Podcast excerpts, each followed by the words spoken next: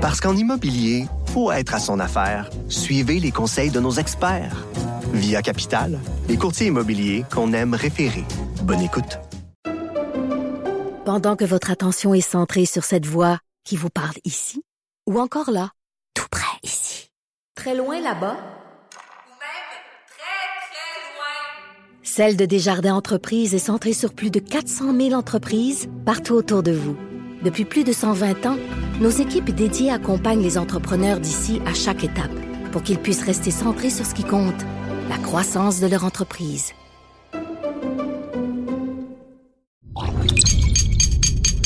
Cube Radio.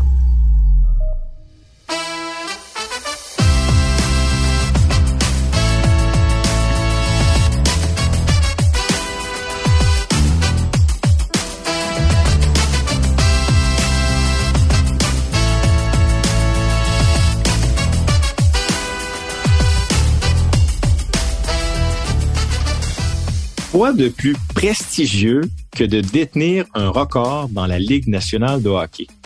Et quand c'est un gars de chez nous, un gars du Québec, il me semble qu'on est encore plus fiers. En tout cas, c'est mon cas.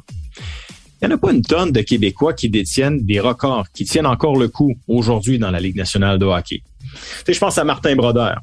Martin Brodeur encore, et je pense pour un bon bout de temps encore, le record pour le plus de victoires et le plus de matchs en saison régulière pour un gardien de but de la Ligue nationale de hockey.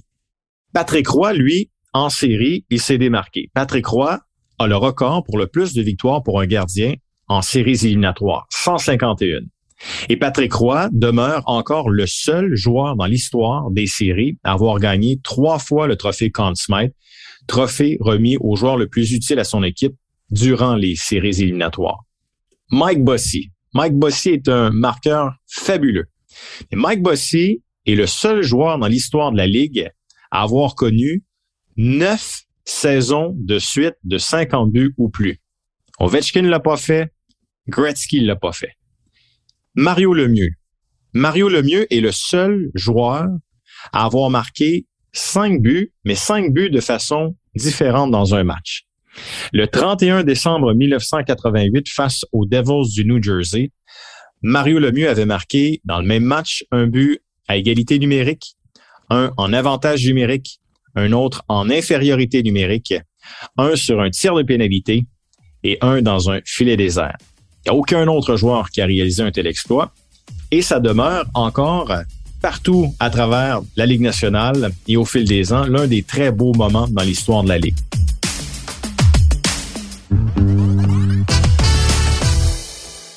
Qui m'amène au sujet du troisième épisode dans le Duchamp. Je veux vous parler d'un record que détient toujours un Québécois. Et je parle ici du record de Patrick Lalime. Lors de la saison 1996-97, Patrick Lalime a établi un record avec un départ fracassant dans la Ligue nationale de hockey. Il a été invaincu à ses 16 premières décisions dans la LNH. 14 victoires, aucune défaite et deux verdicts nuls. Parce qu'on doit rappeler que à cette époque, lorsqu'il y avait toujours égalité, après la période de prolongation, c'était terminé. Alors, le gardien enregistrait un verdict nul. Et si le gardien devait perdre en prolongation, ça devenait une défaite. Alors, Patrick, lui, 14 victoires, aucune défaite et deux verdicts nuls. Tout ça entre le 6 décembre 1996 et le 21 janvier 1997.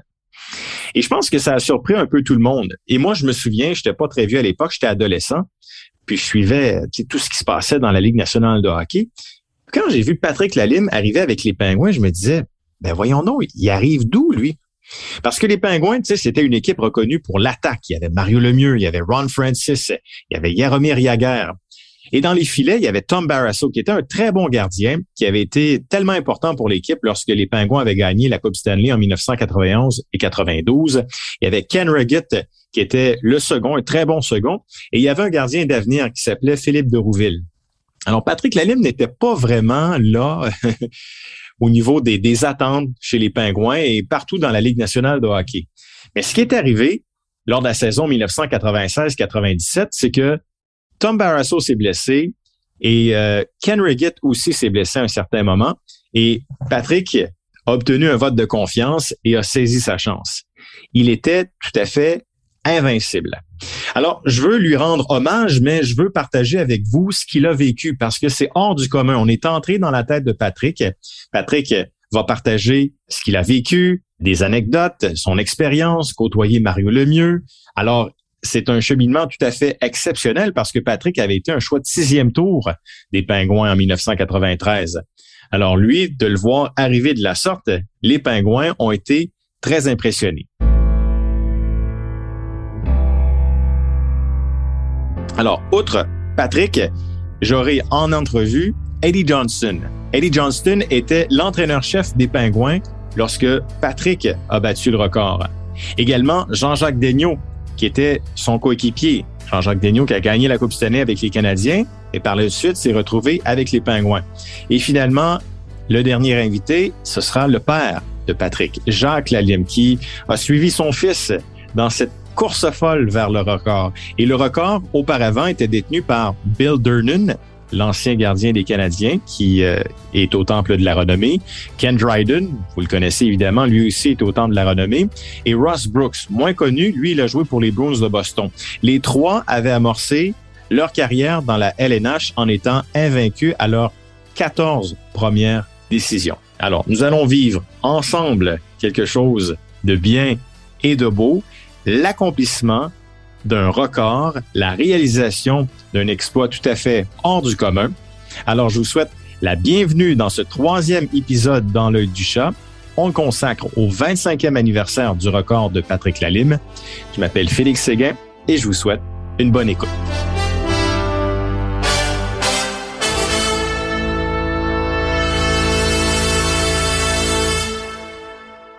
Ça me fait extrêmement plaisir de parler de ton record. 25 ans plus tard, est-ce que c'est quelque chose qui habite encore tes pensées? Je te dirais euh, encore plus. Euh, quand tu joues, quand tu es dans le moment, tu apprécies ce qui se passe, mais tu n'es peut-être pas conscient de l'ampleur. Puis quand ta carrière est terminée, tu es assis dans ton salon, tu regardes le hockey, puis là, ben, grâce à toi, Félix, entre autres, puis merci. Si toi, tu es heureux d'en parler, moi, je suis très heureux également d'en parler. Mais de se remémoriser des, des moments, euh, c'est une fierté, c'est sûr et certain. Euh, euh, ça rappelle de très beaux souvenirs. Burry on the right side, shooting up by Lalime. He raced up and pulled it down. Hamill Burry with a blistering slap shot, and it's stopped by Lalime. T'as-tu gardé des vidéos, des séquences? T'as-tu un fichier dans ton ordinateur, un trophée, une rondelle, quelque chose t'as gardé de cette séquence-là? Oui, j'ai mon bâton de hockey. J'ai joué les deux derniers matchs avec le même bâton. Puis j'ai écrit, j'espérais qu'il brise pas. Tu sais, quand, des fois, on dit toujours qu'on est un petit peu superstitieux. Il y a des moments que, un petit peu plus importants que d'autres. Je l'ai, c'est mon père qui l'a. D'ailleurs, il a tout mon équipement. Euh, il a fait comme un, un, petit vestiaire, puis il a pris mon équipement des pingouins avec le bâton. J'ai la rondelle également du match qu'on a gardé. Euh, c'est sûr que je pense que j'ai la feuille de match à quelque part également. J'ai encore plusieurs, j'ai beaucoup de travail à faire pour euh, mettre ça à jour, mais euh, c'est sûr et certain qu'on a plusieurs souvenirs. Parce que quand on retourne il y a 25 ans, là, Pat, puis moi, tu sais, je peux te le dire, j'ai suivi ta séquence comme amateur. Tu sais, j'avais à l'époque, c'est quoi, 16 ans.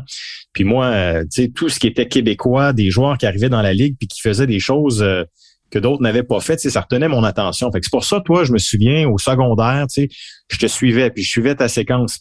moi, je me souviens très bien, mon souvenir, c'est que je me disais, il arrive d'où, lui? Patrick Lalime, il arrive d'où? Non, mais c'est vrai parce qu'avec les Pingouins, il y avait Tom Barrasso, il y avait Ken Riggett, puis pour moi, le gardien d'avenir des Pingouins, c'était Philippe de Rouville. Toi, tu arrives de nulle part, c'est toi qui euh, connais une séquence extraordinaire en 96. Oui, mais t'es pas le premier qui le mentionne. Puis j'arrive de loin. C'est sûr et certain que j'étais euh, j'ai été repêché tard. Euh, j'ai une carrière ordinaire junior. Puis euh, Philippe Derville avait été excellent avec Équipe Canada. On a joué ensemble dans les mineurs. Puis l'année du record, justement, le club école se séparait. Je pense qu'on était avec Saint-Nosé. On séparait moitié-moitié. Donc, il devait garder un gardien des Pingouins et un gardien de l'autre formation. Puis euh, les Pingouins ont décidé de me garder à Cleveland, qui est environ à deux heures, euh, un petit peu plus de deux heures de Pittsburgh en voiture. Puis Philippe Derville est allé jouer à Kansas City. Je m'en souviens très bien parce que ça a peut-être été un facteur dans mon rappel d'ailleurs, parce que quand j'ai été rappelé, étant donné que j'étais à deux heures de voiture, euh, ça a été facile de OK, Pat, tu vas aller à Pittsburgh. Puis, euh, Philippe, lui, était à Kansas City. Donc, j'ai eu l'opportunité d'y aller. On avait à peu près les mêmes statistiques cette année-là dans les mineurs. Donc, euh, ça a peut-être été la décision du plus court voyage ou le moins de frais qui m'a donné une opportunité. Mais, mais tu as su sauter sur l'occasion pour démontrer ton grand talent. C'est ça, dans la vie, comme dans le sport, tu sais, quand tu as une occasion de te faire valoir puis de montrer que tu es capable de faire quelque chose, toi, tu pas raté ton coup, là. Non. Tu sais, as des opportunités dans la vie, tu viens de le mentionner, tu as une chance. Euh, j'ai toujours trouver une façon, euh, même dans l'hockey mineur, quand c'est un match important, quand c'est une situation importante, de connaître un bon match, puis de bien gérer cette pression-là. Puis quand je suis monté à Pittsburgh, euh, c'est la même chose. On m'avait dit peut-être une semaine ou deux. Il n'y avait rien euh, vraiment de concret, donc j'avais pas apporté beaucoup de valises, de linge. moi, je m'en allais là, pas en vacances, mais quasiment, comme deuxième gardien quand ça a commencé tranquillement, ben là, c'est sûr et certain que tu y prends goût. Puis, mm-hmm. euh, ça a été le fun. On va y aller en détail. Là. Pour les gens qui nous écoutent, là, fait que toi, donc, dans la saison 96-97, à la mi-novembre, t'es rappelé. Tu viens d'en parler. Tu es venu en relève à Ken Riggett dans le match du 16 novembre contre les Rangers t'as pas été impliqué dans la décision parce que la défaite est allée à Ken Riggett. Mais toi, là, ta séquence de 14 victoires, aucune défaite et deux verdicts nuls s'amorce le 6 décembre face aux Capitals de Washington. Donc, ça, c'est la première victoire de ta séquence historique, mais c'est aussi ta première victoire en carrière dans la Ligue nationale de hockey. Parle-moi de ce match-là. Qu'est-ce qui s'est passé dans ta tête puis le sentiment de fierté qui t'habitait? Oui, ben je vais revenir juste deux petites secondes au match contre les Rangers. Euh, on perdait 5 à 1. Puis euh, là, je commençais à être nerveux. Je me disais, j'ai peut-être une chance d'embarquer en début de deuxième période. Fait que EJ, l'entraîneur, venu me voir, me dit Le kid euh, va t'amuser en bac dans le filet. Puis, va t'amuser à 5-1 face à Marc Messier puis Wayne Gretzky. oui, ça s'appelait ça, Messier, Gretzky et compagnie. On perdait 5-1, mais l'entraîneur, Eddie Johnson, c'est une personne incroyable qui t'enlève cette pression. Puis il a été gardien de but lui aussi avant. Ça, ça m'a aidé beaucoup également. Mais je suis entré dans le match, puis euh, mon premier lancer que j'ai reçu en carrière, c'est Wayne Gretzky. Wayne Gretzky allait changer au haut des cercles, je m'en souviens encore, du côté du bouclier. Il a pris un de ses demi-lancers frappés. Ça n'a pas lancé avec beaucoup de vélocité. Puis là, je l'ai arrêté. Puis là, je me suis dit, OK, premier lancé dans la Ligue nationale, Wayne Gretzky. C'est assez facile, c'est assez facile, je l'ai arrêté. C'est là qu'il est sûrement retourné au banc ou qu'il l'a peut-être vu dans mon visage, puis il a dit à son ami euh, Marc Messier, il dit, il va donc le, replacer, lui, à sa place. là. Puis euh, le deuxième tir que j'ai reçu, c'est Marc Messier qui est arrivé, son fameux lancer hors l'aile, où il lève le pied, il ramène la rondelle, puis il a frappé l'intérieur du poteau par-dessus ma jambière, puis ils ont marqué.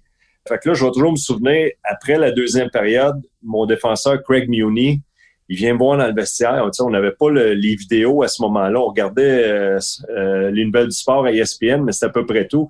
Il vient me voir, il dit, il dit surveille Messi, il dit fait toujours la même chose. Il rentre de ce côté-là, ramène la rondelle, il dit fait ça souvent. Parfait. Début de troisième période, qui s'en vient encore une fois, c'est Marc Messier qui s'en vient encore à la même place. Mais là, je me suis dit, lui, il sait pas que moi, je le sais. Là, là, là, mon chum Johnny parlé. Là. Fait que là, j'étais prêt, j'ai avancé, j'ai défié le lancer. Mais au lieu d'y aller bas du côté du bouclier, il est allé partie supérieure, poteau, dans le filet encore une fois. Là, j'ai fait OK. Welcome to the league. Welcome to the league, le kid. Hein? Tu sais, c'est quand même pas si pire. T'aurais pu te faire marquer contre un joueur qui a joué un ou deux matchs seulement dans la Ligue nationale. C'est quand même Marc Messi, là. Oui, c'est quand même Mark Macy. On a marqué deux, puis je pense que l'autre, c'était Robitaille. On a perdu 8-3, comme tu l'as mentionné, puis euh, mais j'ai pas eu de décision parce que le but gagnant, c'est, Kenny qui l'avait donné. Mais quand même, c'est un moment grandiose pour ah. toi là, qui atteint la Ligue nationale. Donc, tu es resté quelques jours, en fait quelques semaines, parce que t'as amené au match du 6 décembre face aux Capitals de Washington. C'est impossible pour toi de savoir, à, partir de ta première victoire contre Washington, que tu étais pour partir sur une séquence euh, historique. Là.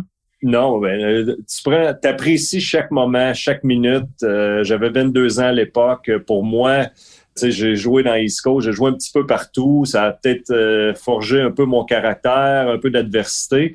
Puis quand je suis arrivé à Washington, Kenny se sentait pas bien après la première période. De mémoire, on perdait 2 à 1, je crois. Puis j'ai embarqué pour la deuxième, troisième période. On a gagné. J'ai eu la décision. Donc, ça a été ma première victoire face aux Caps. Et le lendemain, face aux Ducks d'Anaheim, aux Mighty Ducks dans le temps, C'est là que j'ai eu mon premier départ, puis c'est là que j'ai eu ma première victoire à Pittsburgh. Donc, euh, la première victoire à Washington en carrière, le lendemain, mon premier départ face aux Mighty Ducks, puis mhm. on l'avait apporté 5-3. Fait que là, les matchs se succèdent, puis là, toi, tu perds pas. Tu as deux verdicts nuls euh, dans cette séquence-là. Puis à l'époque, on doit rappeler aux plus jeunes qui nous écoutent, là, ça s'arrêtait après la prolongation. Là. Il n'y avait pas de, séance de tir de barrage, il n'y avait pas de prolongation à 3 contre 3. C'était une autre réalité complètement. Fait que là, les, les victoires s'enchaînent. Toi, tu es nouveau dans la Ligue nationale sais, je suis curieux de savoir, est-ce qu'à un certain moment, euh, tu as été envahi par un, sentiment d'invisibilité? Tu sais, tu te pensais invincible, puis euh, peu importe ce que tu faisais, ce que tu mangeais, où tu allais, qu'est-ce que tu faisais, il y avait absolument rien qui changeait au fait que tu gagnais tout le temps. Ben, je dirais pas c'est un sentiment d'invincibilité, mais il y avait une confiance qui était établie. La confiance, je l'ai gagnée après la première victoire, la deuxième. Là, j'étais bien à l'aise dans le vestiaire. Les joueurs ont été incroyables sais, des fois, tu arrives dans vestiaire, ça peut être intimidant, surtout quand il y a des joueurs comme Mario Lemieux, euh, Jagger, Francis, euh, Kevin Hatcher, j'en nomme quelques-uns, là. Puis les joueurs ont été incroyables avec moi. Puis là, j'avais l'opportunité de jouer un match de temps en temps. Puis comme gardien de but auxiliaire ou deuxième gardien, souvent, tu peut-être le match contre l'équipe un petit peu moins forte. Ça a peut-être été mes premiers matchs comme ça. Tu sais, je le dis souvent, quand tu joues un match de temps en temps, comme auxiliaire, des fois, ça peut être un avantage, ça peut être un désavantage également parce que tu dois gérer tes pratiques, tu dois gérer euh, tes matchs, le fait que tu joues pas souvent. Mais ça a commencé vraiment quand Kenny s'est blessé pour de vrai. contre le Canadien de Montréal, c'est en troisième période. Je, pense, ça a fini 3-3. Ça a été un match là. J'ai pas reçu beaucoup de lancers. Je pense que j'ai, j'ai 3-4 lancés. J'ai eu la décision qui était un match nul. Mais à partir de ce moment-là, je tombais l'homme de la situation. Puis là, j'avais hâte de voir parce que j'avais peut-être six ou sept décisions en carrière déjà. Puis là, il y a des journalistes qui disaient, OK, Kenny est parti pour euh, un mois et demi, deux mois. Est-ce, qu'est-ce qu'on va faire? On va-tu chercher un autre gardien? Parce que Tom Barrasso, lui, était pas là. Il était, il était blessé, puis... Tom Barrasso, moi, quand je suis arrivé, Tom était blessé, sauf qu'on l'a pas vu du tout cette année-là. Euh, il était pas dans l'entourage de l'équipe. On l'a pas côtoyé. Il venait pas pour des traitements. On le voyait pas du tout.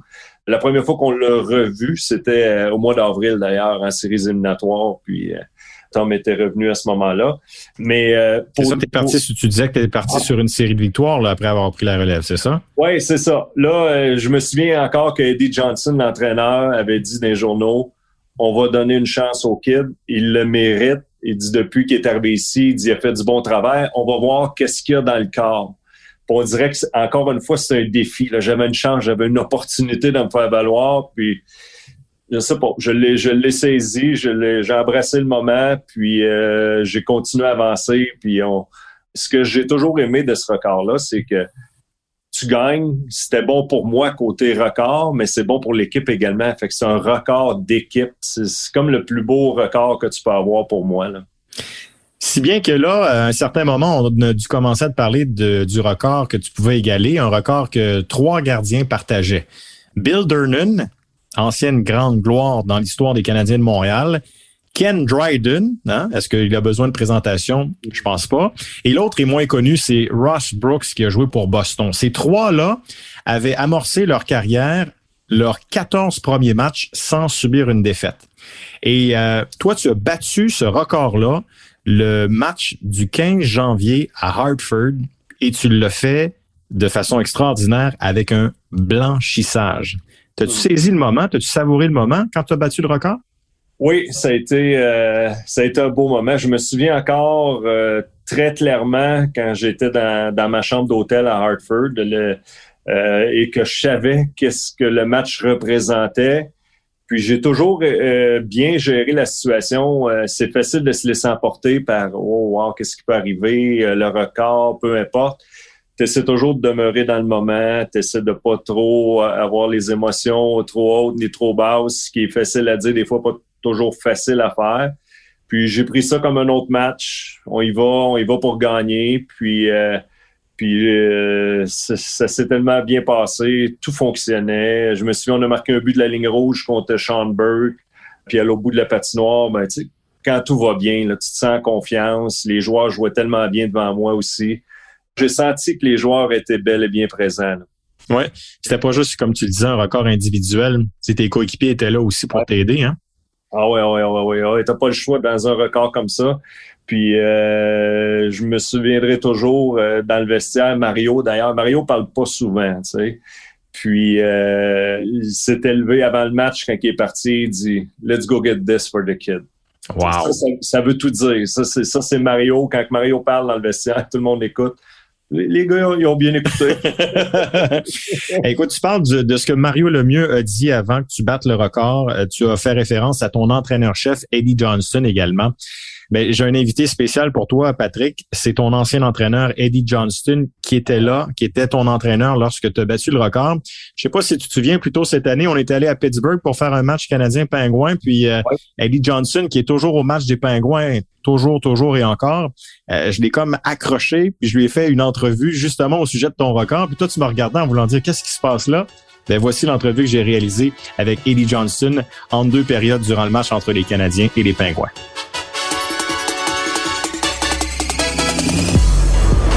So it's a great privilege to have uh, you with me right now and to uh, celebrate what Patrick Lalim did 25 years ago. His record, 14-0 2 to start his NHL career. What do you remember back then? Well, I'll tell you something. Uh, that record, I don't think will ever be broken. And uh, he was Patrick was uh, phenomenal. I know in the record we broke it on the West Coast, and I remember Mario uh, making a statement that there's no way in the world that uh, he's not going to break the record tonight because we're going to make sure of that. But uh, Patrick was phenomenal there, you know, and uh, he deserved to. He deserved everything he gets. So first time you saw him, because he was not supposed to be the goalie that year. You had other goalies, there was injuries, and there was other prospect in the system. So what was your first impression of Patrick when you first saw him that year? Well, first of all, I like his size.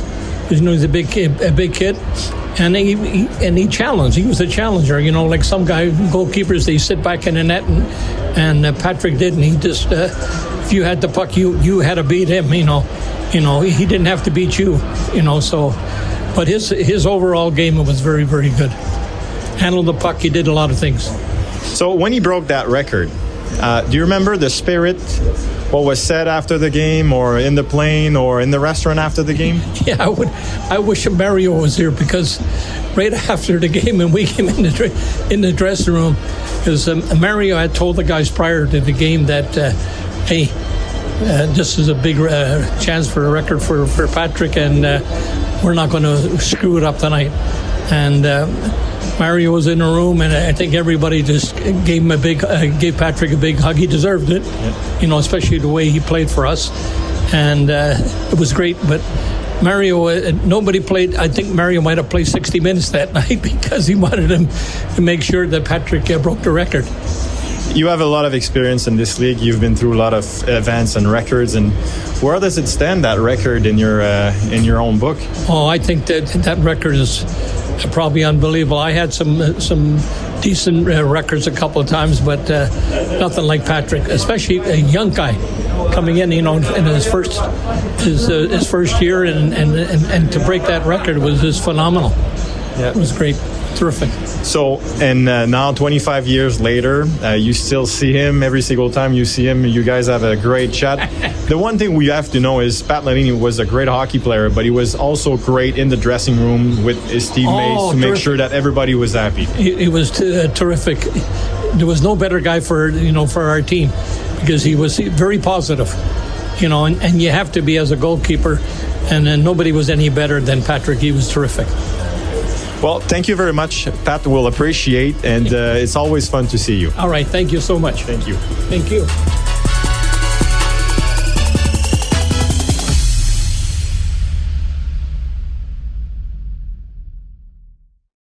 Parce qu'en immobilier, pour être à son affaire, suivez les conseils de nos experts. Via Capital, les courtiers immobiliers qu'on aime référer. Bonne écoute. Pendant que votre attention est centrée sur vos urgences du matin, vos réunions d'affaires du midi, votre retour à la maison ou votre emploi du soir, Celle de Desjardins Entreprises est centrée sur plus de 400 000 entreprises à toute heure du jour. Grâce à notre connaissance des secteurs d'activité et à notre accompagnement spécialisé, nous aidons les entrepreneurs à relever chaque défi pour qu'ils puissent rester centrés sur ce qui compte, le développement de leur entreprise.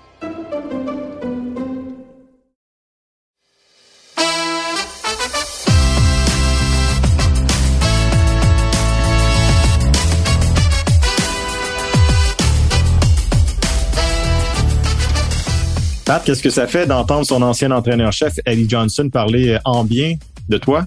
Écoute, c'est une personne, c'était un entraîneur et euh, pour lequel j'ai énormément de respect. Et je suis convaincu que tu parles à tout le monde dans le milieu du hockey, Eddie Johnson, c'est une personne qui est énormément respectée. Moi, je m'en souviens parce que j'étais tout jeune, puis euh, Eddie, juste te dire quel genre d'entraîneur que c'était, même dans des moments importants, euh, à un certain moment, tu sais, quand tu es recru, tu te fais rappeler, puis tu sais pas combien de temps tu vas être là. J'arrive à la pratique à l'Arena, puis l'assistant coach Rick Keogh vient me voir, puis il dit, il dit Pat, il dit Eddie Johnson, il dit le coach, il dit aimerait ça te parler dans le bureau.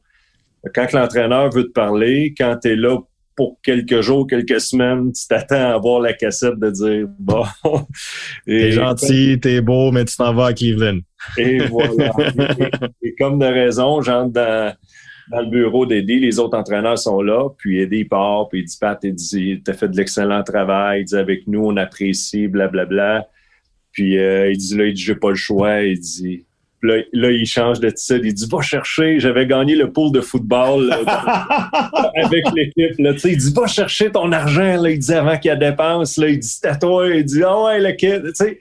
C'était ça, Eddie Johnson. C'est l'esprit euh, qu'on avait dans le vestiaire. Euh, c'était facile, l'ambiance était relax. Moi, c'est toujours là que j'ai mieux performé. quand, quand c'est stressant, quand il y, a une ambiance qui est tendue, des fois, je sais pas, c'est pas naturel, c'est pas facile, mais avec les pingouins là-dessus, c'est incroyable. Eddie Johnson, euh, écoute, comme je l'ai dit, j'ai énormément de respect. Puis il y avait Gilles Meloche qui était l'entraîneur des gardiens de but avec moi à ce moment-là. Mais Gilles, il venait passer le temps des fêtes. Il se promenait beaucoup, il, était recruteur également. Fait que c'est souvent Eddie Johnson, quand on parlait euh, gardien de but, c'est avec lui que j'avais une conversation. Puis euh, il était incroyable. On the Penguins in. He skates with it, going wide on Daniel. Puts the brakes on, stops and fires it. Save Mancourt on the rebound, and that's stopped by Laline. And he has the puck for a face-off. C'est un ancien gardien de but, c'est aussi euh, Eddie Johnston, qui, qui, est originaire de Montréal, qui est né à Montréal, si vous l'avez oublié, qui a eu deux, euh, ouais, il parle effectivement, il cache le français maintenant, il l'a perdu un petit peu, mais il serait capable de faire l'entrevue euh, en ah français s'il y avait à se concentrer. Mais lui, il a eu deux passages comme entraîneur-chef avec les Pingouins dans les années 80 puis dans les années 90 avec toi. Puis, tu sais, t'en as parlé, puis Eddie Johnson en a parlé également dans l'entrevue du discours de Mario Lemieux. Hein? Mario Lemieux qui se lève, puis, tu sais, Mario Lemieux est plus grand que nature, Pat, là. C'était un coéquipier pour toi qui voulait t'aider à, à battre le record. Est-ce que tu te pinçais par moment quand tu voyais que le mieux était avec toi puis vous alliez à la guerre pour ton record? Écoute, je savais pas qu'Eddie, euh, il s'en souviendrait que Mario dans le vestiaire euh, avait eu ce moment-là, mais oui, pour moi, Mario Lemieux, j'ai toujours dit que Patrick Roy, c'est mon idole quand je pense à un gardien de but. Quand je pense au meilleur joueur de hockey qui a jamais évolué dans la Ligue nationale, pour moi, c'est Mario Lemieux. Puis euh, quand je me suis fait repêcher, euh, je me souviens, j'étais arrivé dans le vestiaire, Félix, j'avais des petites cartes d'hockey. Là. Moi, j'étais un fan d'hockey à 18 ans. Là. J'étais arrivé dans le vestiaire avec mes cartes d'hockey. Puis moi, Mario Lemieux, c'était comme une opportunité d'une vie de le rencontrer. Là. Je, jamais j'aurais pensé que j'aurais pu jouer, évoluer avec lui dans la même équipe. C'est juste pour te dire à quel point. Mais là, juste avant d'aller plus loin, là, toi, tu es rentré dans le vestiaire avec tes cartes de hockey, puis tu fait signer toutes tes cartes de hockey par les joueurs des Pingouins? Oui, monsieur. T'étais pas gêné? Ah, non, pas du tout. pas du tout. tu sais, là, le naïf, t'arrives dans le vestiaire à 18 ans. Moi, dans ma tête, là, j'allais, j'ai été repêché, puis c'était pas une erreur, là, mais tu sais, c'est je savais que j'étais capable de, de, jouer, mais je suis arrivé, puis je me suis toujours senti à l'aise. Euh, je sais quand j'ai du recul, comme là aujourd'hui, je me dis, ouais, je sais pas où j'avais la tête quand j'ai fait ça, mais je l'ai fait, j'ai mes cartes d'enquête, j'ai essayé.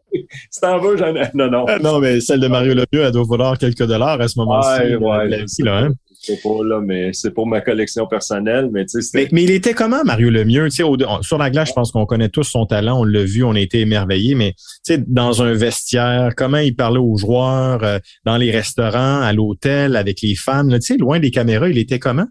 discret. Mario, euh, comme vous le voyez un petit peu euh, devant les caméras, Mario, c'est un homme de peu de mots, mais quand il parle, t'écoutes. Dans le vestiaire, avant le match, Mario, euh, il, a, il a toujours eu plein de blessures, fait qu'il y avait souvent des traitements. Il arrivait pratiquement juste avant d'embarquer sur la patinoire, se levait, il disait deux, trois petits mots. les deux, trois petits mots, j'ai une bonne petite histoire aussi. Là quand, on faisait les meetings d'avant-match, là, puis euh, à Pittsburgh, on avait un lounge, là. On était tout assis dans les divans. Puis euh, là, tu avais euh, Brian Trottier, Rick Keogh qui était là. Puis quand c'était le temps de parler de l'avantage numérique, là, l'entraîneur se revirait vers Mario. Mario! Donc là, Mario, il était assis, puis là, il prenait son temps pour se relever tranquillement. Puis là, il dit Just give me the puck. c'est ça, Mario. Donnez-moi la rondelle, puis je m'occupe du reste. Donnez-moi la rondelle, je m'occupe du reste. C'est le meilleur plan de match que j'ai jamais vu, puis ça fonctionnait. Mais c'est ça, Mario. Tout le monde riait. Tu sais, il gardait l'ambiance, le fun. Deux, trois mots bien placés au bon moment. Bang. Et, euh, Durant les pratiques, est-ce qu'il faisait mal pareil? Les pratiques? Ouais. ouais. Je, me souviens toujours d'une fois où euh, il est allé se placer dans le coin de la patinoire. Il me dit place-toi comme tu veux. Là. Il dit à coup que tu vas être bien positionné, il dit t'as plus le droit de bouger. Fait que euh, il, dit, puis il dit je vais compter. Fait que là, j'ai dit j'écoute Mario, t'as beau être Mario le mieux, là, mais il y a des limites. Là. les limites, tu vas les rencontrer dans les prochaines secondes. Fait que je suis allé m'installer debout, à côté sur mon poteau, les deux jambes collées. Mario, il dit T'es-tu prêt? Je suis prêt il a lancé la rondelle, puis si vous regardez les, les jambières puis le bâton d'un gardien de but, là, en bas des jambières, il y a toujours, les jambières sont faites avec un petit angle vraiment pour te donner un avantage quand tu glisses sur la patinoire. Fait que c'est pas carré, carré, malgré que ça l'est un petit peu plus maintenant que ça l'était dans le temps. Mais il y a cet espace que si la rondelle passe par-dessus ton bâton et elle retombe deux, une seconde plus tard entre tes deux jambières, ben, tu peux te faire battre. Sauf que, écoute. il t'a battu? Il m'a battu. Ben, voyons donc. Un lancé, il a levé le bras dans le coin. Hein, here we go, kid. Ça, c'était sa ligne, ça. Aïe, aïe, aïe. Fait que c'est ça, Mario Lemieux. C'est un lancé que tu fais, OK. Euh, J'ai jamais vu un joueur qui lançait, puis j'avais aucune idée où il allait lancer il n'y avait pas d'information sur la façon dont il allait lancer, de la façon dont il bougeait sa palette. Puis euh, c'est un naturel. Euh, attraper des rondelles au centre de la patinoire au vol, euh, Mario, c'est... Mais c'était toute une équipe que tu avais devant toi. Tu avais Mario Lemieux, tu avais Yaromir Yaguer, tu avais... Ron Francis. Ron Francis. C'est ça. Alors, tu avais toute une attaque devant toi. Puis, tu sais, tu parles de tes nombreux coéquipiers. Euh, j'ai réalisé une entrevue avec euh, un de tes anciens coéquipiers, le Québécois Jean-Jacques Daigneault, Pat, et euh, Jean-Jacques avait ceci à dire.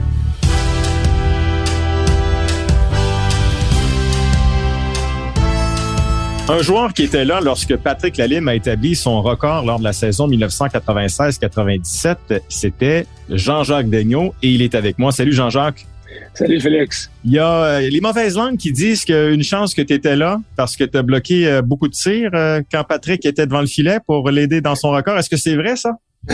je pense pas que j'en ai bloqué plus qu'à l'habitude. Je pense qu'on a juste continué à faire notre, notre ouvrage en tant que défenseur puis en tant qu'équipe. Puis Patrick s'est occupé du reste. Dis-moi, là, ta première impression, là, quand Patrick s'est amené euh, à la mi-novembre cette année-là, il y avait des blessés, euh, Tom Barresso était blessé, Ken Riggett, à un moment donné, s'est blessé également. Ça a été quoi ta première impression lorsque tu as vu Patrick Lalime débarquer dans votre vestiaire? Comme de raison, euh, on avait un jeune de 22 ans qui s'amenait avec les pingouins. Patrick, à ce moment-là, je pense qu'il avait, fait ses classes. Il avait joué dans, la Ligue internationale, il avait joué dans la East Coast Hockey League au début de sa jeune carrière. Mais euh, ma première impression de Patrick, puis j'ai eu, eu, la chance de, j'ai parlé beaucoup. C'était un jeune qui était bien ancré, c'était quelqu'un qui était mature, enthousiaste.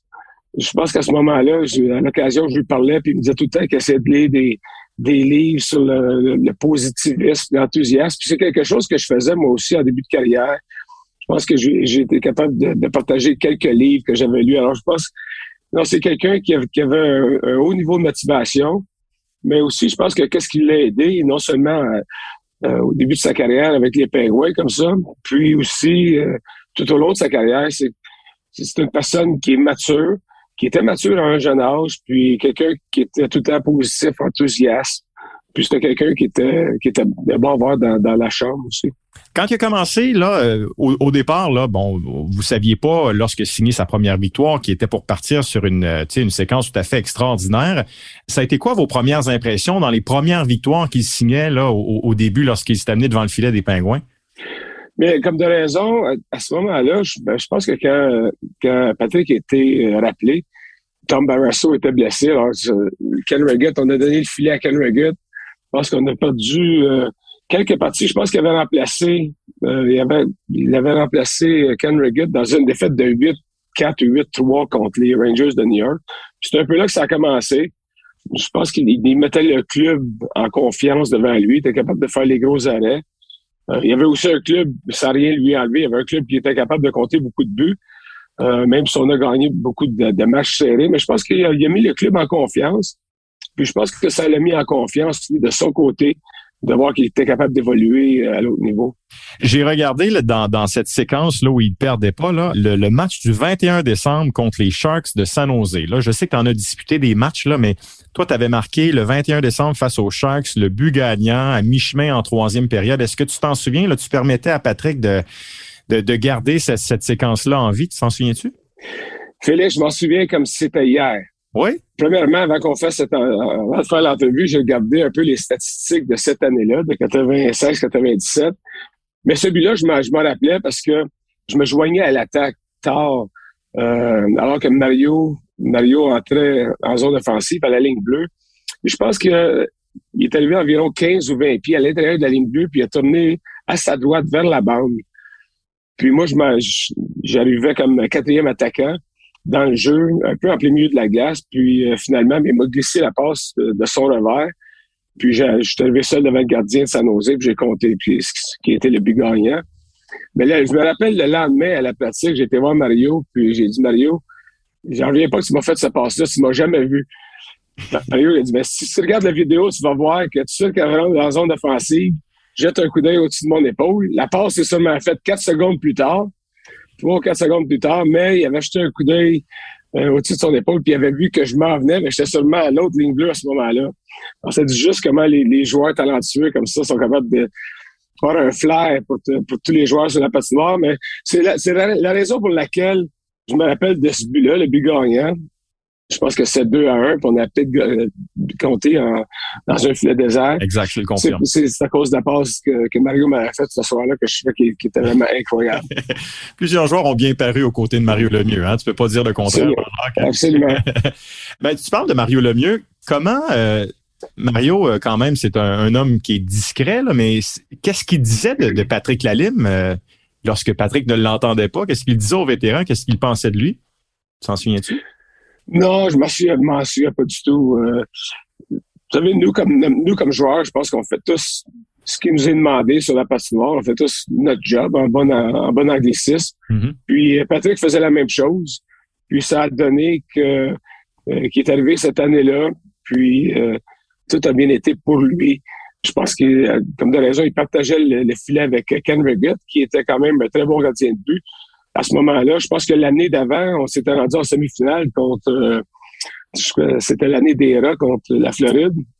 Puis on avait, on avait perdu en semi-finale pour que la Floride perde en quatre contre Colorado, la finale de la Coupe Stanley. Euh, mais, à, ce moment-là, c'était Ken Reggett qui avait le filet. Puis euh, c'était pas facile pour, pour Patrick d'épauler comme ça un gardien d'expérience, euh, un bon gardien de but, mais je pense que à ce moment-là, je pense qu'avec Patrick, qui avait été rappelé des mineurs, puis qui faisait tellement bien, c'est un peu comme, comme si on avait deux numéros un avec les, les, les Penguins de Pittsburgh. Un jeune qui s'implantait dans la nationale, puis un vétéran qui continuait à faire son, son usage.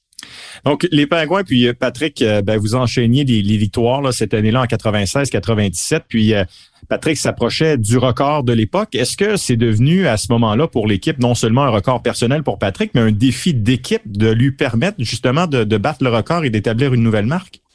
Je pense que oui. Je pense que ça a donné de la motivation. Peut-être pas au tout début, mais je dirais que quand Patrick a commencé à gagner sa neuvième, sa dixième, son, onzième match, puis toutes ces, victoires-là qui s'enfilaient, je pense qu'il y a un, certain momentum qui s'est créé derrière Patrick.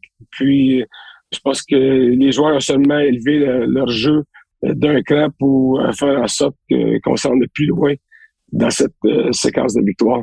Est-ce que tu as un souvenir précis du match quand il a battu le record? Quand vous êtes allé le voir pour le féliciter, quand vous êtes rentré dans le vestiaire, après le match, est-ce que tu te souviens ce qui s'était passé? Non, excuse-moi, je me rappelle pas, Félix. C'est correct. Tu as joué tellement de matchs, puis pour tellement d'équipes, là, je me retrouverais, dans, la, dans la même situation. Mais. faut pas, faut pas oublier aussi, je pense, cette année-là, j'ai joué pour trois clubs. ben, j'ai regardé, tu avais fini avec Anaheim. Tu avais joué. Euh, ça. Avais joué 53 parties avec Pittsburgh, puis tu avais fini avec Anaheim cette année-là. Oui, c'est en plein ça. C'est ça. Mais euh, tu as joué beaucoup de hockey, tu as vu. Euh, tu as connu tellement de choses, tu as vécu tellement d'expériences. Évidemment, la, Coupe cette année de 93 demeure c'est le fait saillant qui a marqué l'imaginaire quand on pense à ta carrière. Mais tu sais, de, de l'extérieur, d'être un coéquipier qui aide Patrick à battre un record, ça, se situe où, toi, dans, dans ta carrière, ce que Patrick a pu réaliser comme exploit cette année-là? Je pense que c'est un des beaux moments de ma carrière. C'est un beau, un beau moment d'équipe de ma carrière. Mais qu'est-ce que je trouve beau dans tout ça, c'est de voir un jeune qui a fait ses classes, un jeune qui est talentueux, qui s'implante comme ça dans Ligue nationale, puis qui est capable de performer à un, aussi haut niveau, de faire gagner son club. Il y a beaucoup de gardiens dans la Ligue nationale, que ce soit des numéros 1 ou des numéros 2 qui ont qui, ont de la difficulté souvent à faire gagner leur club de hockey. Des bons gardiens de but vont peut-être euh, gagner euh, 6 ou 7 victoires par année à eux-mêmes. Patrick l'a fait beaucoup euh, à ses débuts euh, dans la Ligue nationale cette année-là quand, il a battu le record. Mais pour moi, au-delà des, de son record, je pense que qu'est-ce qui était fantastique, c'est de voir un jeune se faire appeler de la Ligue américaine, qui avait passé au travers du processus, mais qui saisissait vraiment l'opportunité qui lui était donnée euh, à tous les matchs. Puis, euh, je pense qu'il n'y a aucune surprise qui, qui fait ce record-là. Mhm, absolument. Alors, euh, Jean-Jacques, je vais te laisser les 20 dernières secondes t'adresser à Patrick. Qu'est-ce que tu voudrais lui dire là, 25 ans plus tard pour souligner ce record qui perdure et qui pourrait durer encore très, très longtemps? Bien, félicitations. félicitations pour ton exploit, Patrick. été un plaisir pour moi avec toutes les villes que j'ai fait dans ma carrière de hockey. Ça a été un plaisir pour moi de t'avoir côtoyé cette année-là avec les Penguins de Pittsburgh. Je pense que les joueurs qui ont évolué avec toi aujourd'hui se sentent seulement grandis. Puis on, a un record euh, avec eux qu'ils tiennent dans leur cœur jusqu'à la fin de jusqu'à la fin de leur jour. Ben Jean-Jacques, merci, merci Patrick. Merci beaucoup. Ça fait plaisir, Félix. C'est bien apprécié. À bientôt. Ça fait plaisir. Voilà, c'est ce qui complète la première partie de ce balado qui porte sur le 25e anniversaire du record de Patrick Lalime. Je vous rappelle qu'en 1996-97, c'était l'année recrue de Lalime et cette année-là, il avait connu un début fracassant dans la Ligue nationale de hockey. Il n'avait pas subi la défaite à ses 16 premières décisions. 14 victoires, aucune défaite et deux verdicts nuls. Alors, dans la deuxième partie, Patrick va réagir au témoignage élogieux de Jean-Jacques Daigneault, mais Patrick également va nous raconter de très bonnes anecdotes concernant Yaromir Yaguer et Mario Lemieux. Également, Patrick va nous dire que cette année-là, deux de ses coéquipiers ne se cachaient pas pour fumer la cigarette. et finalement, il va nous dire comment et de quelle façon Patrick Roy est entré dans sa tête. Alors, je vous rappelle mon nom, je me nomme Félix Séguin et vous écoutez le balado intitulé Dans l'œil du chat. Je vous attends pour la deuxième partie.